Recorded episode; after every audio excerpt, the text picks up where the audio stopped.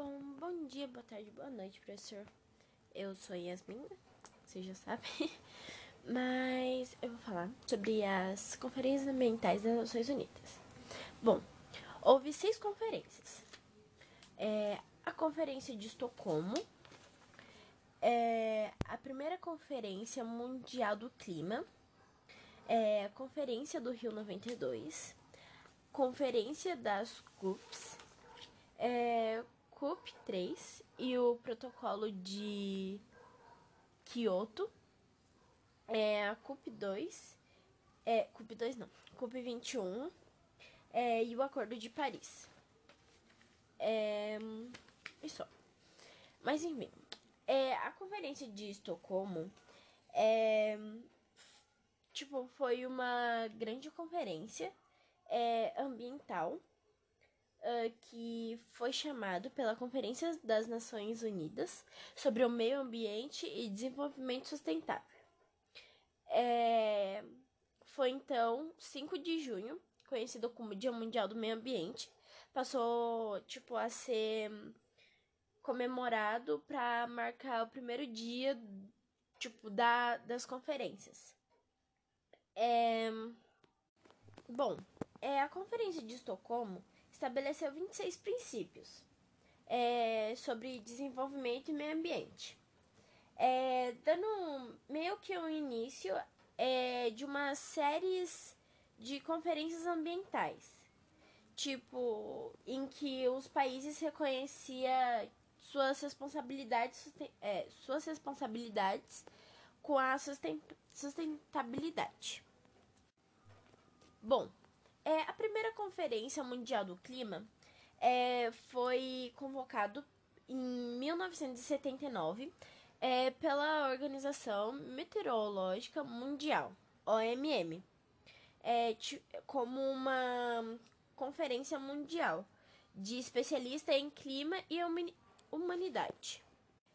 É, foi feita uma reunião, um encontro é, organizado para falar sobre o clima, tópicos importantes e pesquisa sobre mudanças climáticas. É, o WCCI, é, que foi a primeira Conferência Mundial do Clima, é, foi realizada em Genebra, na Suíça, e preveniu formações de programas mundiais do clima, do Programa Mundial de Pesquisa do Clima e além de ter colaborado para tomar possíveis, tornar possíveis, é, anos mais tarde, tipo, o estabelecimento do painel intergovernamental sobre mudanças climáticas, que é, seria o IPCC, em 1988. Bom, a Conferência Rio 92 é, foi a maior reunião de líderes mundiais da época, que houve na época, que foi a Conferência das Nações Unidas sobre o Meio Ambiente e Desenvolvimento, que é a UNCED. É, e também ela foi reconhecida, tipo, ficou conhecida como a Cúpula da Terra ou Cúpula do Rio. É... E nessa cúpula, é, eles pediram que os governos mundiais reconsiderassem o, o impacto ambiental, ambiental das decisões políticas e dos projetos econômicos.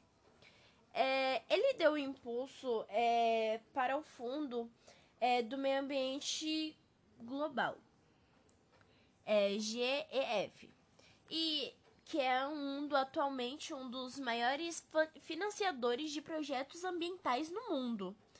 E, além disso, foram assinados documentos importantes, como a Declaração do Rio sobre Meio Ambiente e Desenvolvimento, Agenda 21 e os Princípios Florestais. Bom, as conferências das CUPs, que era a primeira conferência das partes, por isso que é CUP, CLP, é, ela foi realizada em Berlim, em 1900 e 1995. E ela é, se concentrou nas habilidades dos países para desenvolver políticas relacionadas às mudanças climáticas, que basicamente são que nem as outras conferências. Mas só que essa reunião é, envolveu negociação com os líderes de países é, desenvolvidos para obrigações juridicamente vinculativas para reduzir as emissões de carbono. É, ou seja, meio que essa reunião é, foi para diminuir, vamos dizer, entre aspas, a poluição de carbono.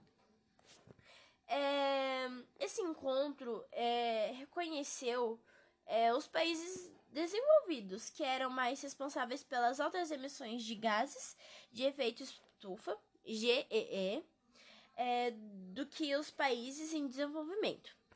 E eles também deram um início é, a conversas que levariam ao protocolo de Kyoto, que é outra conferência, e um acordo mais juridicamente aceito. Bom, a CUP3 e o protocolo de Kyoto foi realizada em dezembro de 1997, em Kyoto, no Japão.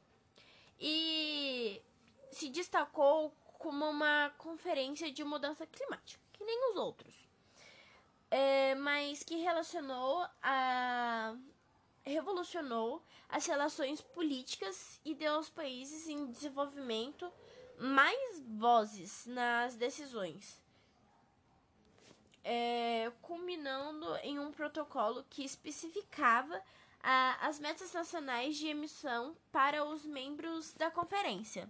É, o principal objetivo do protocolo é, era a concentração de gases de efeito estufa na atmosfera global e que tipo de forma econômica e eficiente com a criação de é, créditos de carbono e o objetivo, é, o principal objetivo era tipo é, restabelecer isso.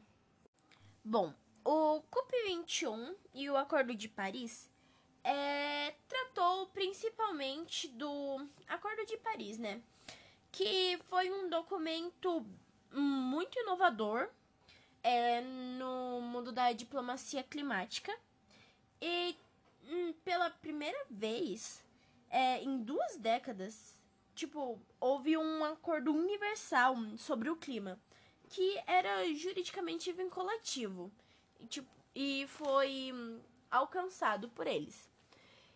E é, o Acordo de Paris visava limitar os aumentos de temperatura no século XXI para menos de 2 graus, e se possível até menos de 1,5 graus. E além dessas coisas, ele pretendia é, capacitar os países de mitigar o impacto de, da mudança climática é, com a tecnologia atualizada, que era uma estrutura de respostas aprimoradas e mais transparentes, mais conscientes, públicas, tipo, sobre questões ambientais e maior apoio financeiro é, para as nações em desenvolvimento. E, bom, em história, que seria nossa opinião, né? É que eu coloquei que essas conferências é, ajudar, ajudaram o meio ambiente de diversas formas, é, pois essas reuniões teve entre diversos países e ajudaram meio que o ambiente. É, tipo, de forma de desenvolvimento sustentáveis, mudanças climáticas, economia, clima, humanidade, impacto ambientais e demais coisas que são relacionadas ao meio ambiente. E na, em história era para falar também em, de é, guerras nucleares ou tipo o desastre de Hiroshima, Hiroshima e Nagasaki.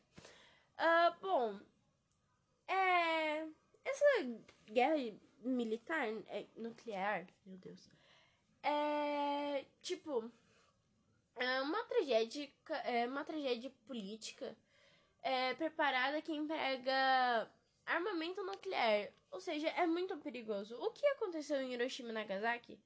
Tipo, morreram diversas pessoas. E o perigo, né, é isso. Que, tipo, vai diminuindo vidas na Terra, né? E querendo ou não, é bem triste porque pessoas que não tem nada a ver com a guerra acabam falecendo, morrendo. Ou seja, isso é muito triste. E, bom, né, nessas armas nucleares e essas coisas assim, é tipo, há contaminações pelos rejeitos da produção de energia nuclear. E um dos principais impactos causados por esse tipo de produção é contaminação pelos rejeitos radioativos que permanecem dentro da bomba nuclear. Ou seja, que vai atingir o meio ambiente por milhares de anos. Tipo a usina nuclear que é, explodiu o. A usina nuclear não. Foi um ativador número 4 que explodiu lá em Chernobyl. Que era uma energia nuclear, isso, né? E havia muita substância químicas e radioativas. Ou seja, quando explodiu esse essa usina nuclear, é, na hora contaminou a cidade inteira e, e as pessoas que estavam dentro do. Dentro da usina nuclear, lembra o nome, eu tô esquecendo toda hora. É, da usina nuclear morreram na hora por conta que a radioatividade dentro de lá era muito grande. Então, tipo, mesmo as pessoas que estavam muito longe da cidade sentiram na, na hora que a usina explodiu. E a cidade completamente ficou inteirinha devastada, devastada. E até hoje há é, radioatividade lá naquela cidade que, no entanto, entre aspas, ninguém pode morar. Mas é, é, armamentos militares invadiram lá em Chernobyl e tomaram conta, mesmo que seja da Ucrânia. É, eles tomaram é, lá que provavelmente eles fizeram armas nucleares para tentarem derrubar a Ucrânia. Mas agora a Ucrânia já conseguiu posse disso de novo e tá conseguindo tomar conta ali daquele território. Mas a Rússia, ela invadiu e conseguiu pegar e fazer alguns armamentos nucleares. E eu pesquisei e, hum, tipo, nesse núcleo número 4 que explodiu, é, não pode entrar ninguém por conta da radioatividade, que ainda continua sendo enorme. Mas ali em volta do de Chernobyl continua crescendo árvores, matos e etc. Mas só que tipo é bem menos e depois que foi muito, muito, muitos anos que isso aconteceu. É, tipo, as árvores, as plantas foram tomando conta das coisas, das casas, dos brinquedos que haviam lá. Ou seja, a possibilidade de vida lá é cerca de 0%, por conta que a radioatividade está muito grande ainda.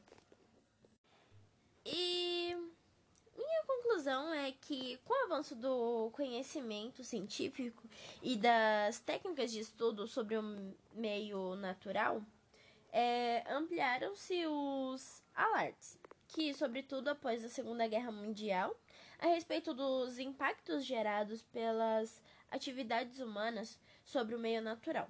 Nesse contexto, ocorreu tudo aquilo que costumava ser dominado como despertar da consciência ecológica. É o que foi marcado pela tentativas de muitos países em promover formas alternativas de desenvolvimento é, que integrassem a preservação da natureza e dos recursos naturais. É, mas os princípios das conferências ambientais internacionais foram as de Estocolmo, em 1972, a Eco 92, ou a Rio 92, a Rio mais 10, em 2002, e a Rio mais 20, em 2012. 12. E basicamente foi isso meu trabalho. Meu Deus, 15 minutos. Uh, eu tentei resumir o máximo, mas esse foi meu trabalho. E é isso, professor. E como. E como dá pra ver, né? Eu tava com uma colinha, né? Meio que um rascunho. Pra mim conseguir ler, né? Falar mais rapidinho, resumidamente. Pra não tentar tomar tanto tempo. Mas mesmo assim tomou muito tempo. Mas eu tentei resumir o máximo, professor. Espero que você entenda, né? E